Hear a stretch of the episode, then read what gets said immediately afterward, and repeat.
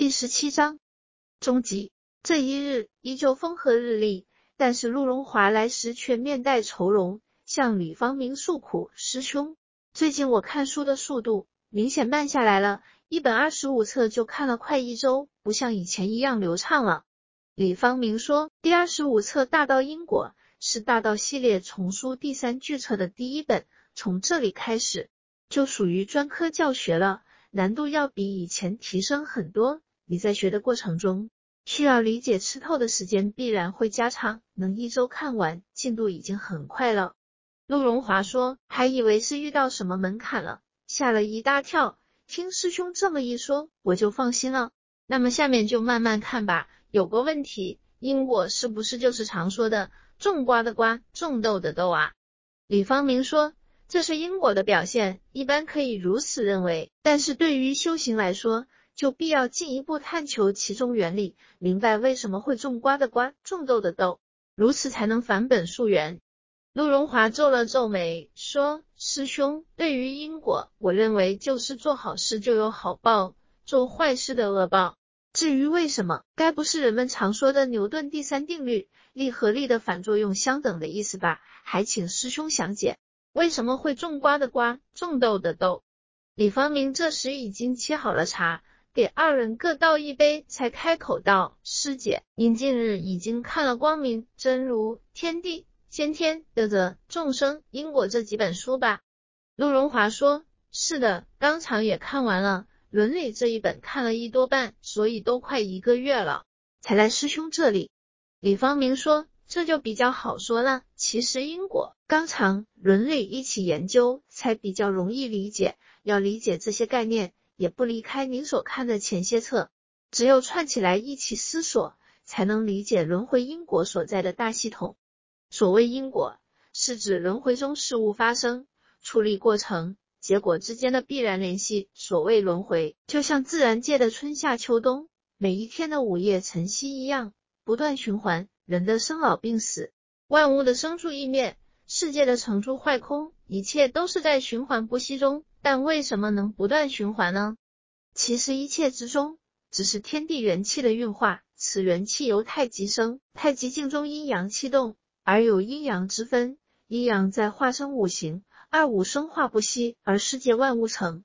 这也是我们常听一生二，二生三，三生万物的过程。二气五行之周流不断，形成春夏秋冬合成住坏空等循环。此五行中所谓的行。就有周流不断的意思，而所谓的极，并不是终点终极的意思，而是终极的意思，是在循环中保持不变的永恒存在。行因为极而能不息，保持着世界运化。若只有终而不能反始，世界就该到毁灭的时刻了。李方明停了一下，继续说：人在世间的生死轮转，只是轮回的一种，所谓因果，也是一种阴阳二气运转之必然。只不过在人体阴阳化作性命，配合五行化作的五脏，原本就是可以由人为来调整阴阳的运行，主宰自己人生的运势。但是若没有入于修行，一般人们只是随顺外境阴阳运转，走完了自己的一生。只有入于修行，才有可能复命归性，返本还原，跳出阴阳二气运行的束缚，回归太极之境，再超越于无极之境。对于种瓜的瓜，种豆的豆是生存常识，但是入于修行，更要溯其根源，找到因果背后隐藏的实相，才能让自己处善不喜，处恶不悲，跳出世间的两相对待。李方明又停了一下，看陆荣华还在等待，便继续说：所谓天命、生存环境、国家体制、周遭亲友、职业事业等，都是一个人类世所积，今生视线而已。就如师姐最近看的几本大道系列丛书，其中内容无非都是围绕提升性体，此性体就是每个人的太极，人生运转，生生世世的加减乘除，都是以此为基，一切外在实位，只不过是一个个提升的契机。所谓种瓜的瓜，种豆的豆，本意即为自然，而作为人，必要先要有资良缘，才能明白何为自然。之后才能真正合于自然规律，如此就是所谓的以人合天，任道归真。只有如此，一生才有可能有所成就。不知是否解答师姐疑问了呢？陆荣华好像在思索什么，过了一会，先是一笑，再回话：“内容量太大，刚才有些宕机啊。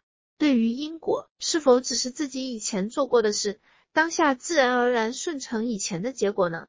而世界的中心，其实并不是所谓的太阳或外物，而是我们每个人的性体。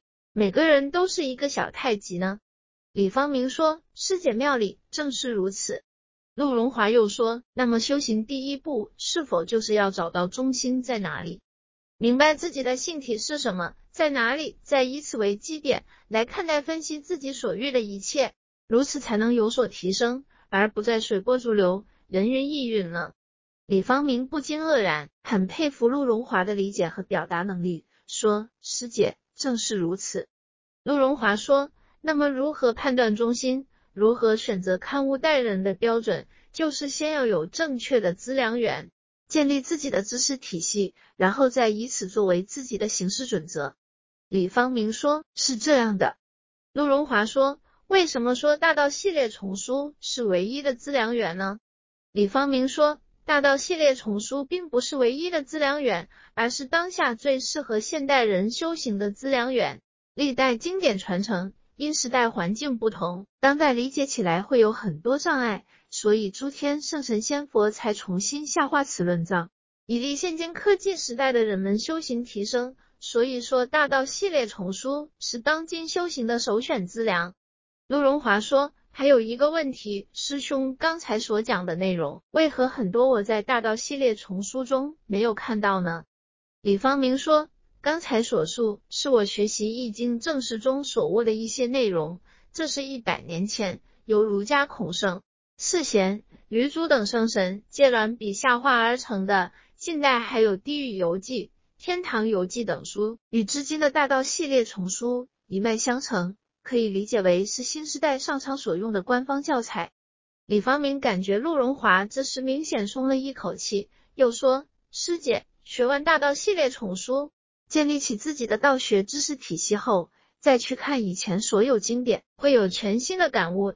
大道系列丛书只是重新演绎往昔经典，而不是否定过往经典。你理解为一本现代语言版的经典就好了。陆荣华从容一笑，敬茶并说：“感谢师兄费心讲解。